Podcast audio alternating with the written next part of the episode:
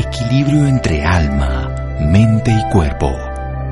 Bienvenidos a Sanamente, la cita con el bienestar. Dirige Santiago Rojas.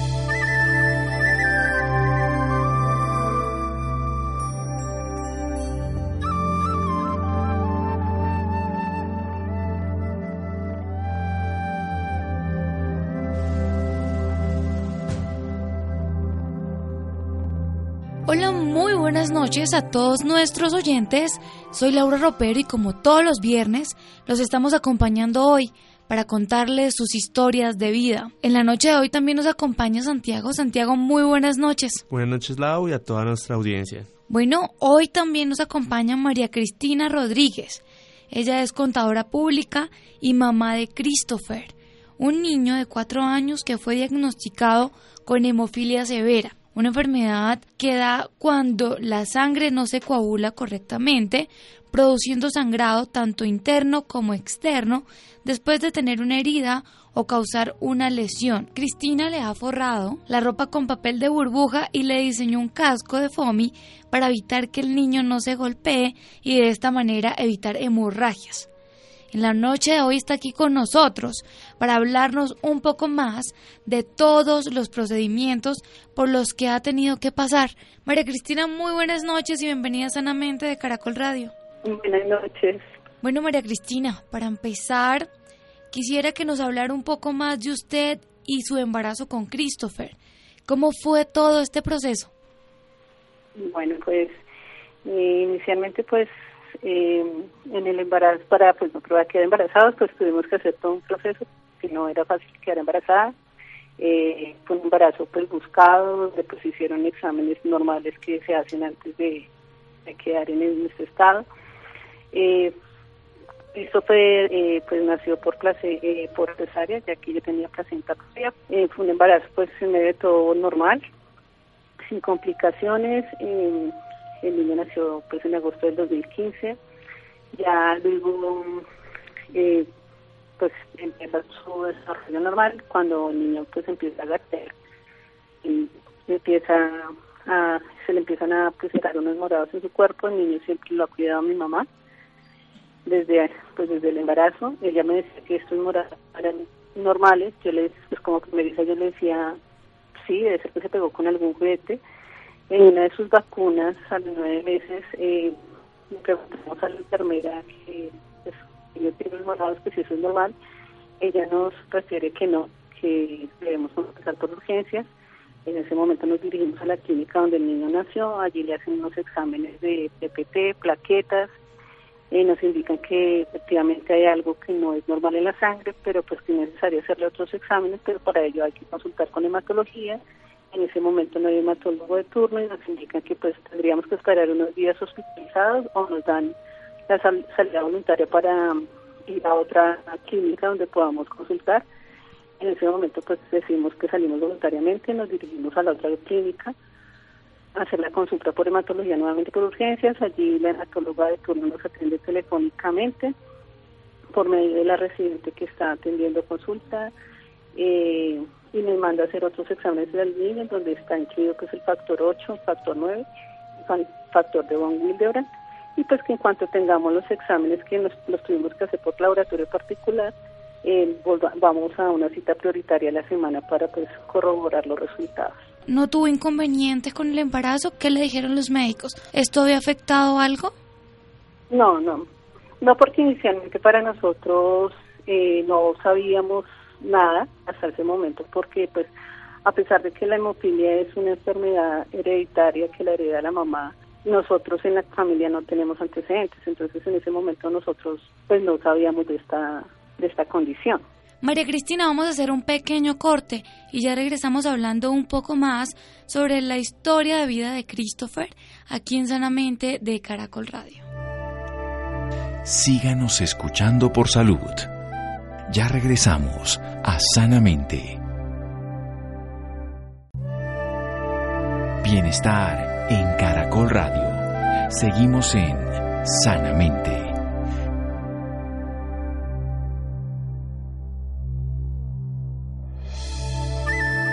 Estamos en Sanamente de Caracol Radio hablando un poco más con María Cristina Rodríguez, la mamá de Christopher, un niño de cuatro años que fue diagnosticado con hemofilia severa. María Cristina, ¿y cuando nació su hijo, notaron algo extraño en él?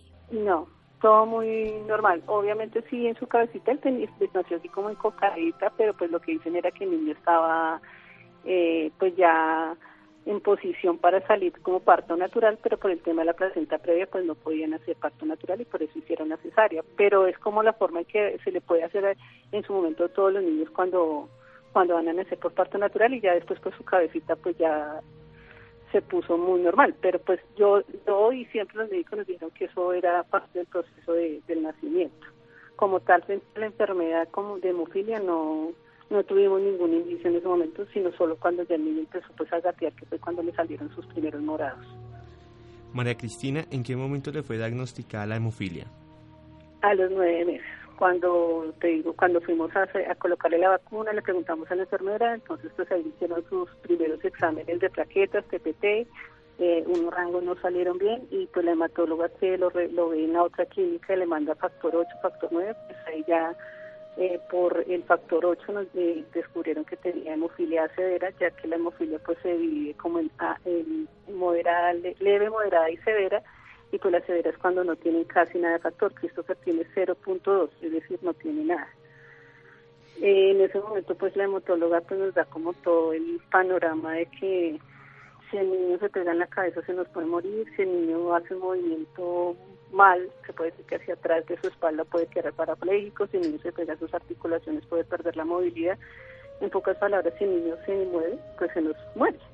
Entonces, pues para nosotros fue una cosa muy traumática o de choque, porque nosotros cuando nos dicen hemofilia no sabíamos qué era eso.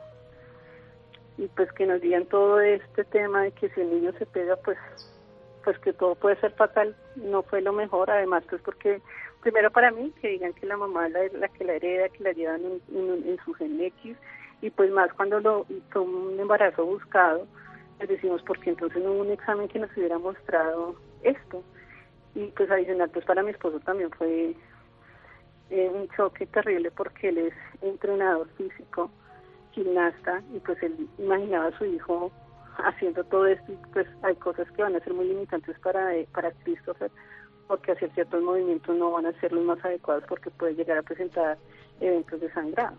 María Cristina, antes de seguir con las preguntas, a mí me gustaría que usted le contara a nuestros oyentes de qué se trata esta patología, porque algunas personas no saben. la hemofilia es la, falta de un factor en la sangre. En este caso, pues la de Christopher es una hemofilia y el factor es el que le falta es el factor 8. Entonces, el no tener ese factor no permite que coagule la sangre de la forma natural que podría ser cuando uno se corta, que pues corta y pasa rápido ese sangrado. En el niño con hemofilia, si se corta, la sangre no se detiene. Ok. Usted nos hablaba anteriormente sobre el sentimiento que tuvo cuando le dijeron que su hijo tenía hemofilia. Cuéntenos cómo fue esto, cómo fue cuando el médico les dijo que sufría de esta patología a su hijo. Pues fue, fue devastador porque pues uno lo que menos espera es que un hijo venga con alguna condición y menos en la que pues le falte algo en su cuerpo y pues más cuando te dicen, o en mi caso como les comentaba, es porque yo se la heredé. Entonces empieza uno como, ¿cómo así? ¿Yo cómo se la heredo? de dónde viene esto?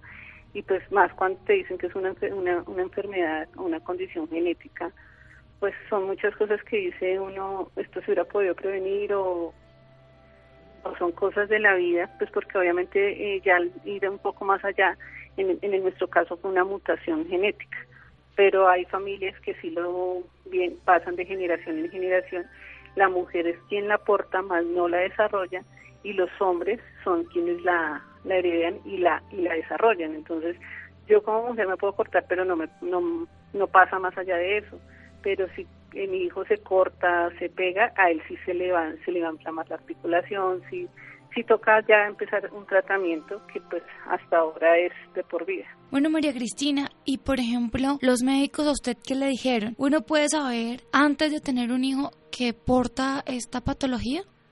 Sí, primero, pues si hay antecedentes, digamos que, eh, pues si yo supiera, si hubiese sabido, por ejemplo, mi papá o mi mamá o un tío tenía eso, yo hubiera podido pedirle a mi ginecóloga, mira, en mi familia hay antecedentes de, de hemofilia, por favor envíeme exámenes porque quiero saber si es posible que la tenga.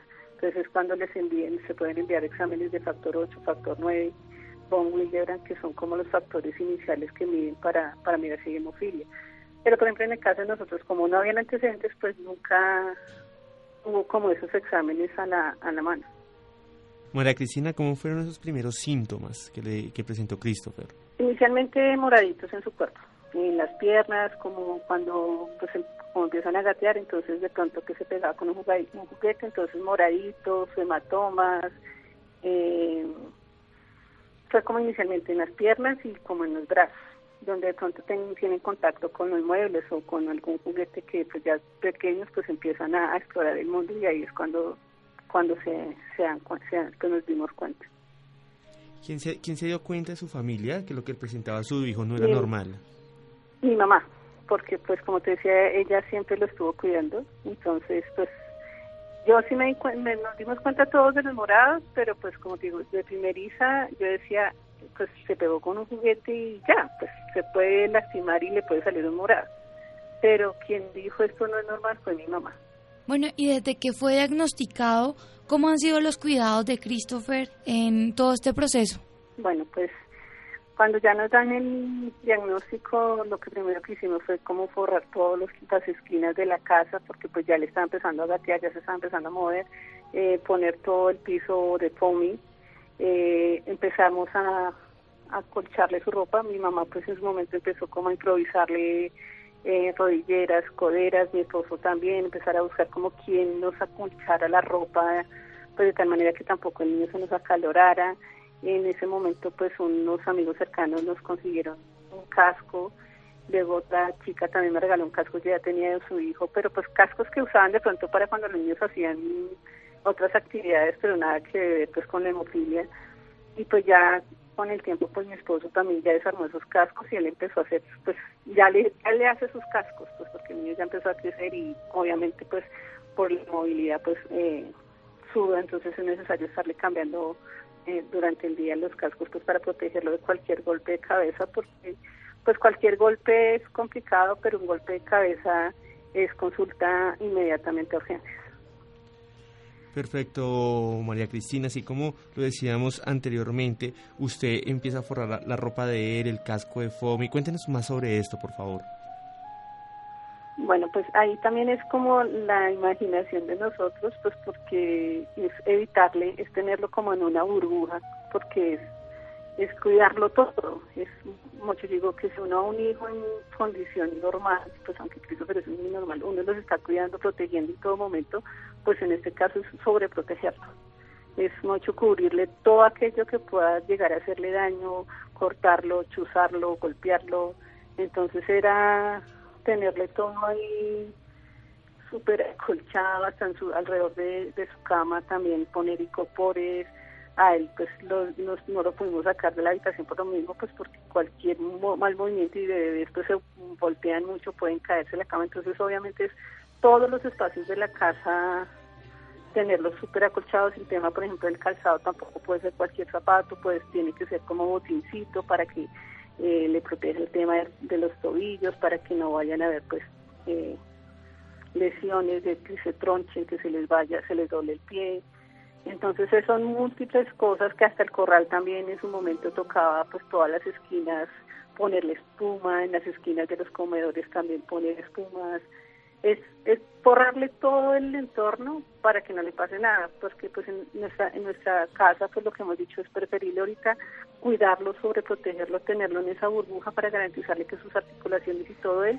tengan, estén funcionales cuando ya sea en una adolescencia o una adultez, porque pues conocemos niños que ya de 8 o de 12 años, pues uno de 8 años está en muletas y otro está en silla de ruedas, entonces nosotros decimos, no, preferimos ahorita tenerlo así y, poderle dar, pues garantizar que después tenga toda su movilidad en su cuerpo y, y que tenga pues, todo un desarrollo normal. María Cristina, vamos a hacer otro pequeño corte y ya regresamos aquí en Sanamente de Caracol Radio. Síganos escuchando por salud. Ya regresamos a Sanamente. Bienestar en Caracol Radio. Seguimos en Sanamente.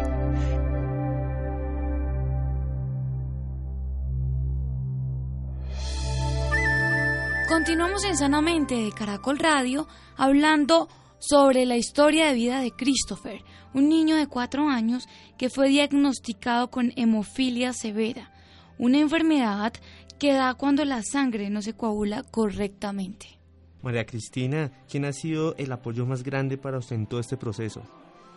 Mi mamá, mi esposo y mi hermana, mucho como que mi familia, mi familia inmediata.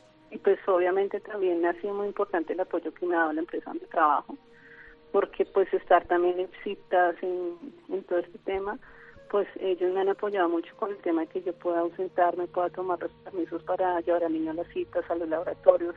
Entonces, e, es, ha sido fundamental el apoyo de ellos y bueno, principalmente pues Dios, porque pues para mí es importante dar a conocer que Cristo es un regalo que Dios nos dio y pues que nos lo dio con esta condición, pero el estado siempre presente en la vida de nosotros y ha permitido que pues todo se haya, se esté dando bien, porque pues a pesar de que no es un diagnóstico bonito, pues Christopher nosotros sentimos que siempre ha estado protegido de la mano de Dios. Claro que sí. Y por ejemplo, la relación con los demás niños, ¿cómo es? Bueno, ahí se hace un poco más limitante, porque bueno, eh, aparte de la historia de que Christopher tenga una hemofilia severa, eh, cuando él empezó su tratamiento, a pesar de que empezó, se lo, se lo a los nueve meses, eh, se empezó a hacer aplicación de medicamento hasta los dos. Pero luego de empezar a aplicar medicamento, el niño tuvo un tema que se llama inhibidores, que es cuando el cuerpo no acepta ese factor que le falta. Entonces, para eso, el niño tiene que empezar a recibir ese factor todos los días. Y para eso tuvimos que colocarle él tuvo que pasar por un proceso, un procedimiento de catéter. Y pues al ponerle ese catéter nosotros nos vimos también mucho más limitados porque pues, si antes era que se golpeara, ahora era darle ese catéter, entonces él no va a un porque es como también el tema de, muchas cosas que ahora están alrededor de él.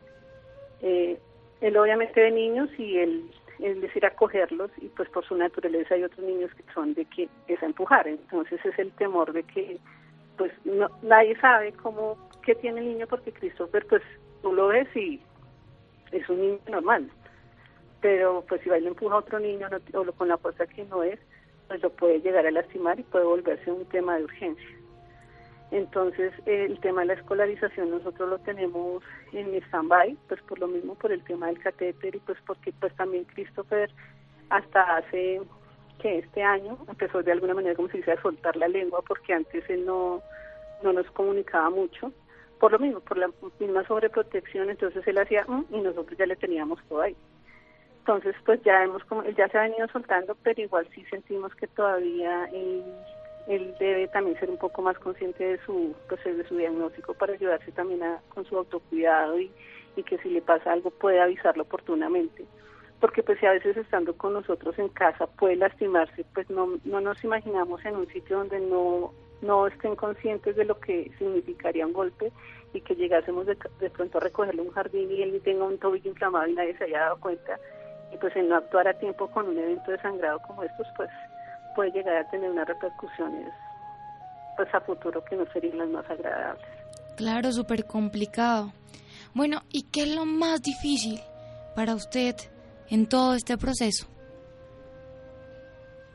Pues yo creo que, que, es, que él, se, él se lastime mucho, el no poderlo soltar, el no poderlo dejar ser niño, es, es para nosotros pues algo frustrante, pues porque a pesar de que le damos sus espacios, hay momentos donde decimos, no, como vemos otros niños saltar, brincar, pasar de un lado para otro y, tener que convivirlo para nosotros como papás es, es pues doloroso, porque decimos, Dios mío, ¿por qué, ¿por qué él se tiene que convivir de esto?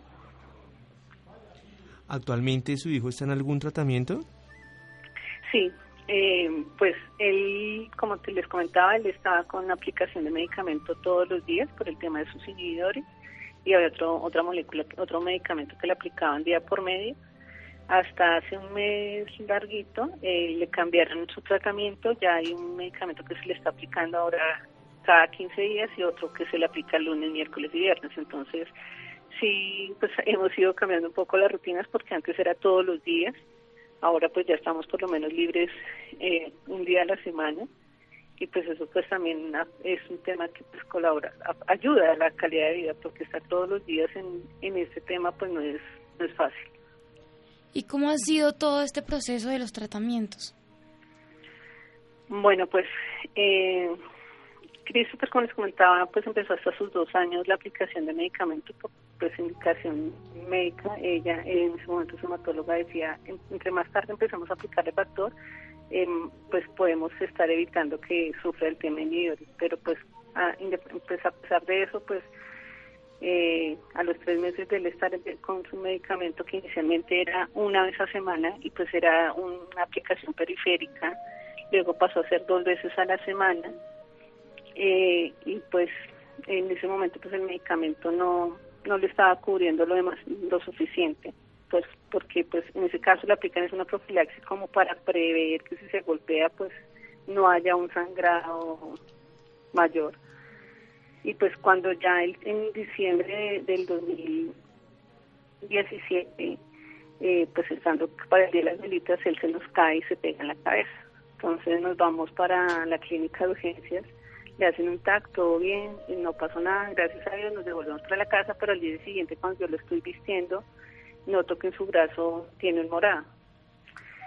Y pues nos vamos otra vez para la clínica porque pues a pesar, porque cuando hay evento de sangrado, sea de la cabeza todo, pues le empiezan a aplicar mucho más medicamento pues para que el sangrado se detenga. Pues y a pesar de aplicarle ese medicamento nos dimos cuenta que todavía no mejoraba el, el, el brazo y ahí es cuando ya determinan que el niño tiene los inhibidores y pues ahí es cuando empezamos con el tema de que ya es todos los días. Y pues algo que, que pues fue pues uno de los peores momentos para nosotros fue que cuando a Cristo pues, le fueron a colocar su catéter el año pasado en febrero, el niño se nos iba desangrando. Entonces fue un momento desesperante porque pues cuando salió el procedimiento nos dijeron el niño está bien, no hay problema, eh, solamente se puede quedar uno de los dos papás, pues mi esposo se retiró, y yo me quedo con el niño y cuando pues ya me quedan el niño nos, dejan ahí en una zona de observación y cuando yo voy a voltear a, revisar el niño pues el niño está lleno de sangre. Eh, pues mi primera impresión es decir mi, hijo se va a morir el niño tiene hemofilia ayúdenme pasaban los practicantes los residentes yo les decía ayúdenme porque el niño tiene hemofilia no puede pasar esto. Y en ese momento pues apareció digo un ángel que me mandó Dios, un doctor, en ese momento el niño, le cambió pues sus compresas, me dijo presione acá y ya empezó a llamar en ese momento a las hematólogas de, la, la clínica, ya una apareció, le dijeron cómo manejar el tema, el niño tuvo que, pues le pusieron transfusión de, de glóbulos y pues allí duramos una semana larguita en, pues en observación, pero pues en esos momentos fue, fue horrible porque es ver la vida de su hijo en manos de otras personas y que que tú no puedas hacer nada más que gritar y, esperar que alguien te escuche. Claro que sí, me imagino que es demasiado complejo. María Cristina, y aparte de esta situación tan complicada por la que pasó, ¿ha pasado por algo también más fuerte? No, creo que eso ha sido lo más fuerte. Ya pues el año, pasado también tuvo pues un evento de tobillo derecho y pues duró casi como seis meses de que cualquier mal movimiento era evento y pues estuvimos hospitalizados para el Día de la Madre el año pasado precisamente, pero pues son cosas que, que pueden pues hay un, no sé, mal manejo médico, administrativo, que ese, ese tobillo y ese estado así, pero bueno, de la mano de Dios pues salimos adelante, pero aparte de ese procedimiento, no, gracias a Dios, eh, pues hasta el momento pues han habido cosas en el camino que, que son como tropiezos con con la prestación del servicio y demás de, de, de, pues, de los entes de salud, pero bueno, como tal de sustos de la vida del niño, no. Eso le quería preguntar, ¿qué le han dicho los médicos? ¿Cómo, cómo han tratado a Christopher eh, en todos estos procedimientos? Bueno, pues eh, hay tanto que decir, pero bueno, eh, pues él ha tenido ya en la fecha pues tres hematólogos, pues porque también cuando empezamos, empezamos eh, con el hematólogo directo de la clínica, luego conocimos el programa de pacientes que hoy en día eh, atiende a niños, entonces allí ya lo empezó a atender la hematóloga de, ese momento y pues hace que cinco, seis meses pues cambiaron el hematólogo de la misma, la misma entidad. Pero pues obviamente esta enfermedad pues tiene que tener un tratamiento integral donde pues tiene que ser revisado por ortopedia, fisiatría, nutrición, eh, psicología, trabajo social, eh, y nos hacen pues con de, pues, del paciente, hay que, en este caso, pues por el tema de sus niveles, se tiene control cada mes, y pues tenemos que pasar, dependiendo del especialista, por por ellos una vez al eh, una cada mes o cada tres meses. Pero pues como te decía, por ejemplo, el tema del tobillo del niño, pues es un tema ahí médico en su momento, porque pues el niño estaba ensangrado, le mandaron a hacer sus terapias y nosotros no estábamos de acuerdo porque estaba con evento y el ortopedista insistió que había que hacerle terapia y pues eso afectó más la movilidad del tobillo del niño y por eso me tocó irme, yo no seguir viendo, consultando con ese ortopedista, sino consultar, hacer una segunda opinión y, y siempre pido la cita por otro medio, por la misma EPS, pero por, por especialidad de ortopedia pediátrica, ortopedia pediátrica, pero no con el ortopedista que tiene la IPS que atiende niños. Perfecto, María Cristina, ¿su estilo de vida cómo cambió después de saber que su hijo presentaba esta patología? Demasiado, porque pues, eh, pues como les decía, yo creo que uno como papá y más primerizo protege y sobreprotege a sus hijos, pues ya con una condición como esta es estar más 24/7 pendiente de que no le pase nada. Y pues es estar expuestos a, un tratamiento, a que pues inicialmente como les decía era una vez, dos veces a semana y después fue pasar todos los días a estar en la casa, entonces eso significa no salir, no viajar. Y más cuando tu hijo pues tiene un catete que hay que cuidar, entonces si el niño eh, pues por hemofilia no pueden tener eh, deportes de contacto, pues la más formulada es hacer natación, pero por un catéter no lo puede hacer. Entonces es como estar tan invitados a tantas cosas que uno quisiera hacer con con el hijo, que pues la vida definitivamente le cambia a uno y la calidad de vida más aún, porque a veces también es depender de, de terceros para uno poder hacer cosas. Claro que sí, eh, como una rutina diaria de su hijo.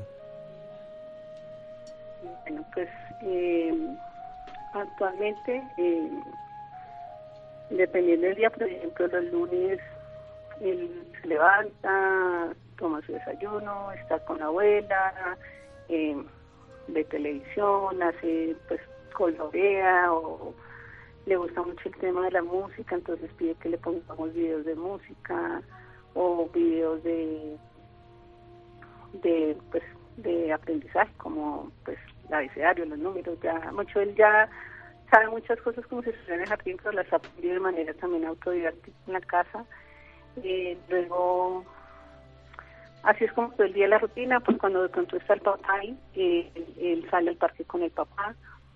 Eh, en la tarde ya llego yo, si, si yo estoy haciendo trabajo en casa, pues estoy ahí, trato de ponerle pues una que otra actividad, o si no, pues ya llego yo sobre eh, antes de las 5 de la tarde, que tenemos pues que empezar a listarlo para todo el tema de que a él le tiene que hacer una limpieza en su catéter, que es como una especie de procedimiento, entonces toca bañarlo y pues ya empezamos, ya llegan las enfermeras que tienen que hacer dicho procedimiento.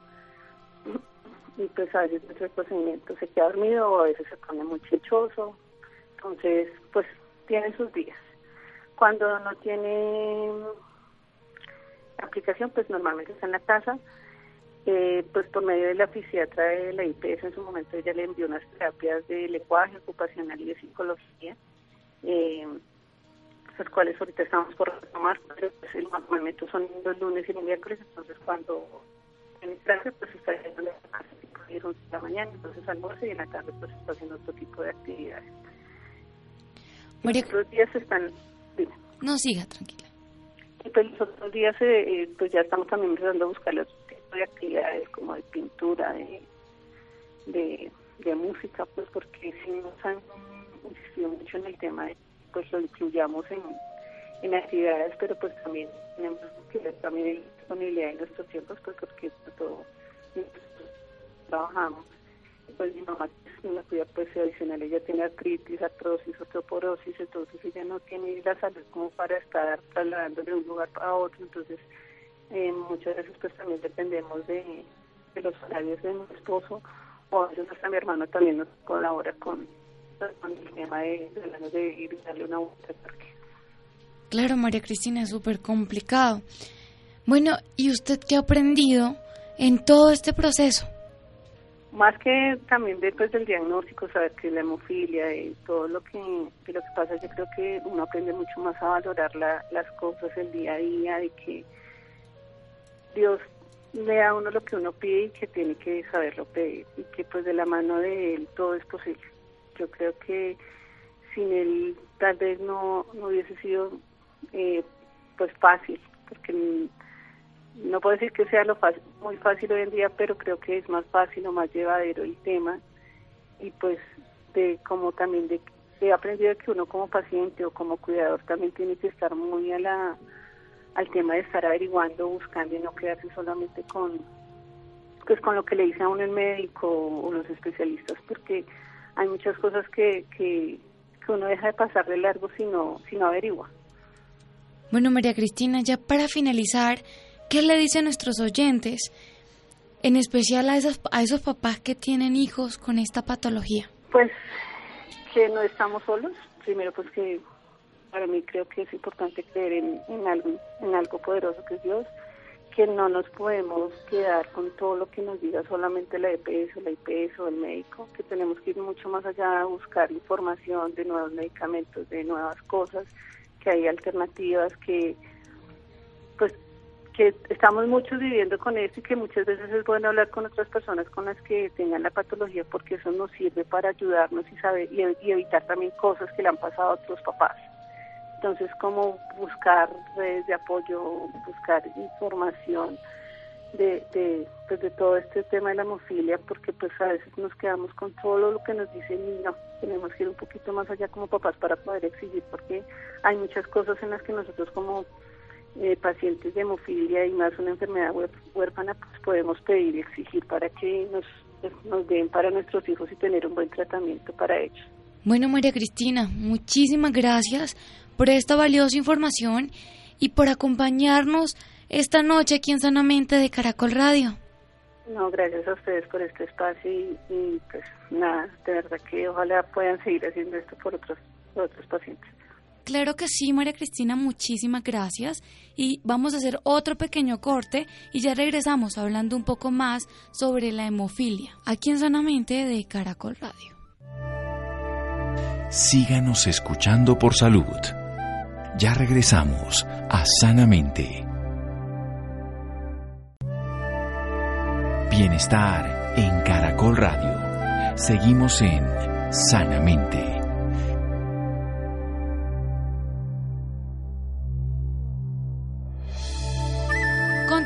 Continuamos en de Caracol Radio hablando un poco más sobre la hemofilia con el doctor Sergio Robledo. La hemofilia se clasifica por su severidad, es decir, cuando el déficit del factor es menos del 1%. Esos pacientes presentan sangrados espontáneos y se considera grave. Cuando está entre el 1 y el 5% de actividad se considera moderada, presentando sangrados con traumas mínimos y por último los hemofólicos leves, quienes tienen del 5 al 40% de actividad de factor y solo presentan sangrado con traumas mayores o cirugías. Para hablarnos más sobre este tema, esta noche nos acompaña el doctor Sergio Robledo, médico de la Universidad Javeriana con maestría en Administración de Salud, presidente de la Liga Colombiana de Hemofólicos, hijo de paciente hemofólico. Doctor Sergio Robledo, muy buenas noches y bienvenido a Sanamente. Eh, muchas gracias por la invitación. Estoy eh, dispuesto a contestarle las preguntas que tiene. Perfecto, doctor. Quisiera que por favor nos ampliara un poco más eh, qué es esto de la hemofilia. A ver, la hemofilia es un trastorno en la coagulación de origen genético, es decir, se hereda. Ahí falla. Una persona cuando se corta en 10 segundos eh, deja de sangrar, el hemofílico continúa sangrando, o cuando se golpea principalmente la cabeza, pues una persona eh, normalmente, pues además del dolor no pasa, en un hemofílico puede pues mover y sangrar y se pueden morir desangrados. pero pues es una enfermedad que si no tiene tratamiento el promedio de vida, si son pacientes como ahí tú mencionaste severos, pues tienen un promedio de vida muy bajo, 12 años y no hay ningún tratamiento. Claro que ya es una de las eh, es una enfermedad que ya tiene tratamiento, entonces casi el promedio actualmente es, la misma edad que tiene la familia. Es decir, si en la familia muere a 90 años hemofílico, llegaría a vivir muy cercano a esa, a esa edad con el tratamiento disponible permanentemente. Perfecto. Doctor, ¿qué causa esta patología? Eso es un trastorno genético, es decir, hay una falla en la producción de una proteína del nacimiento. ¿Qué, qué puede pasar de no detectarla a tiempo?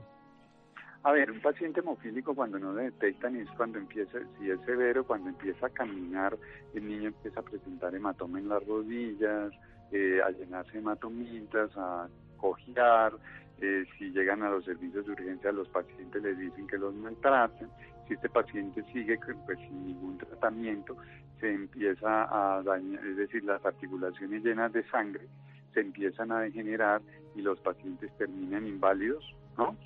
es decir, no pueden caminar porque las articulaciones, la sangre daña la articulación, la destruye y se forman unas artritis muy juveniles, es decir, muy tempranos, como las personas que tienen las señoras de 80 y 90 años con las manos torcidas, esto pues, sucede.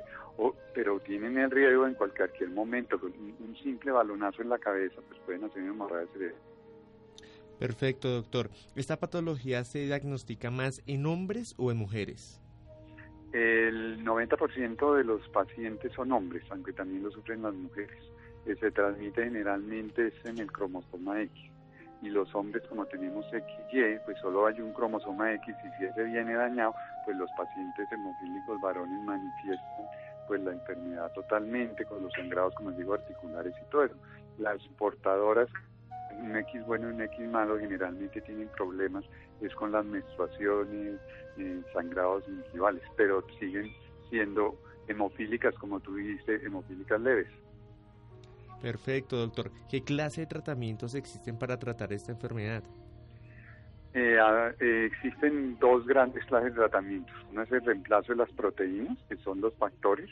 pues la hemofilia es, es déficit de factor 8, que ese es el nombre de la proteína, y hay otra que es hemofilia de déficit de factor 9, y es el reemplazo.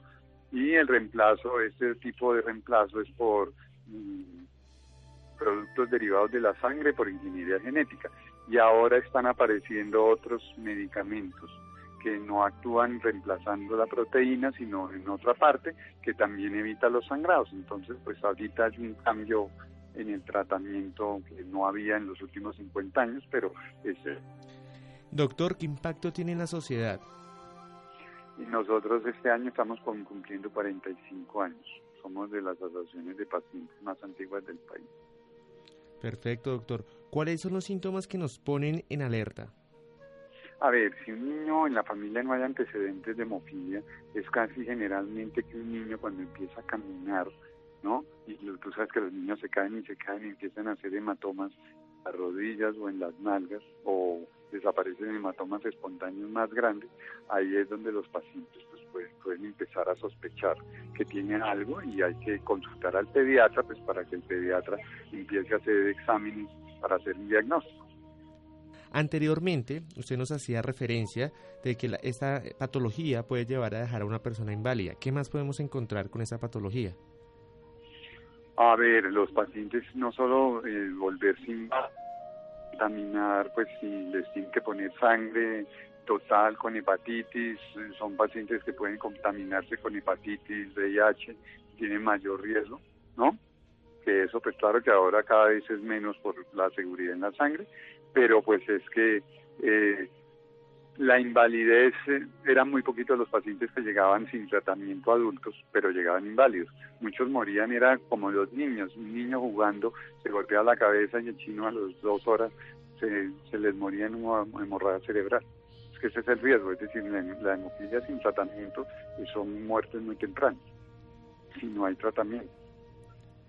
Perfecto, doctor. De no detectarlo a tiempo, ¿qué puede pasar? Pues eh, que el paciente, eh, si sobrevive, se empiezan a dañar las articulaciones y termina usando muletas, inválido, ¿no?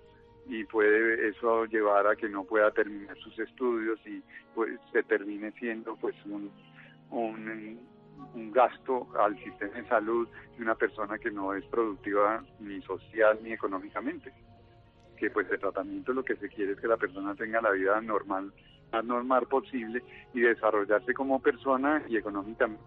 ¿Desde qué edad y hasta qué edad se puede presentar esta patología?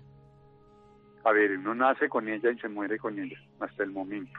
El único tratamiento que existe para curación es, ahorita es un trasplante hepático, pero generalmente eso solo se usa en pacientes que además de hemofilia tienen cáncer.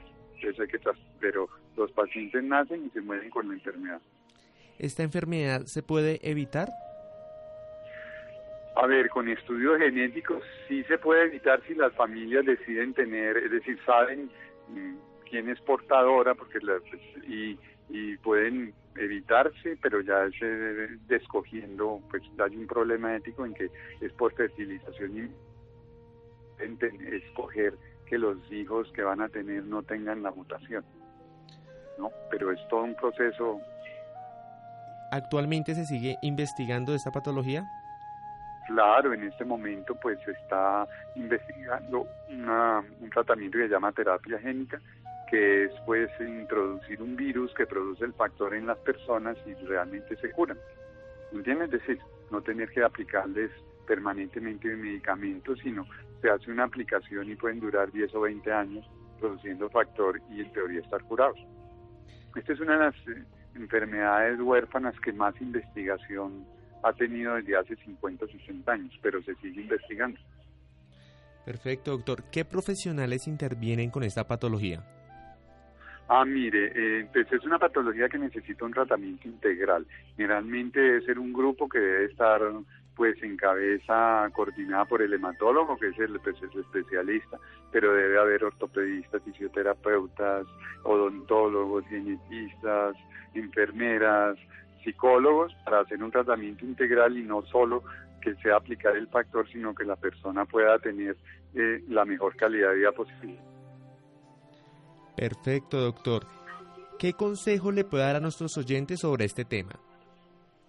A ver, pues estas como son enfermedades eh, de, pues, de, difícil diagnóstico y raras, yo digo cuando las personas tengan duda consulten con sus médicos eh, de que tienen cualquier síntoma de hematomas y sangrados para que se descarte que no sea por una condición de nacimiento que la persona tenga y poder así recibir lo más temprano el tratamiento que ya existe pues para que pueda llevar una vida normal. Perfecto, doctor. ¿Y las personas interesadas dónde lo pueden encontrar? A ver, nos pueden contactar www.colemofílicos.org.com o el correo que es eh, colemof.gmail.com y ahí pues nos pueden hacer todas las preguntas que quieran con mucho gusto. Perfecto, doctor Sergio Robledo, gracias por esta información y por acompañarnos esta noche en Sanamente. Ah, bueno, muchas gracias, muy amable. Muchísimas gracias, Santiago, y muchísimas gracias, doctor. Muchísimas gracias, Santiago, y muchísimas gracias, doctor Sergio Robledo, por tan valiosa información. Bueno, y muchas gracias también a todos nuestros oyentes por acompañarnos una noche más aquí en Sanamente de Caracol Radio.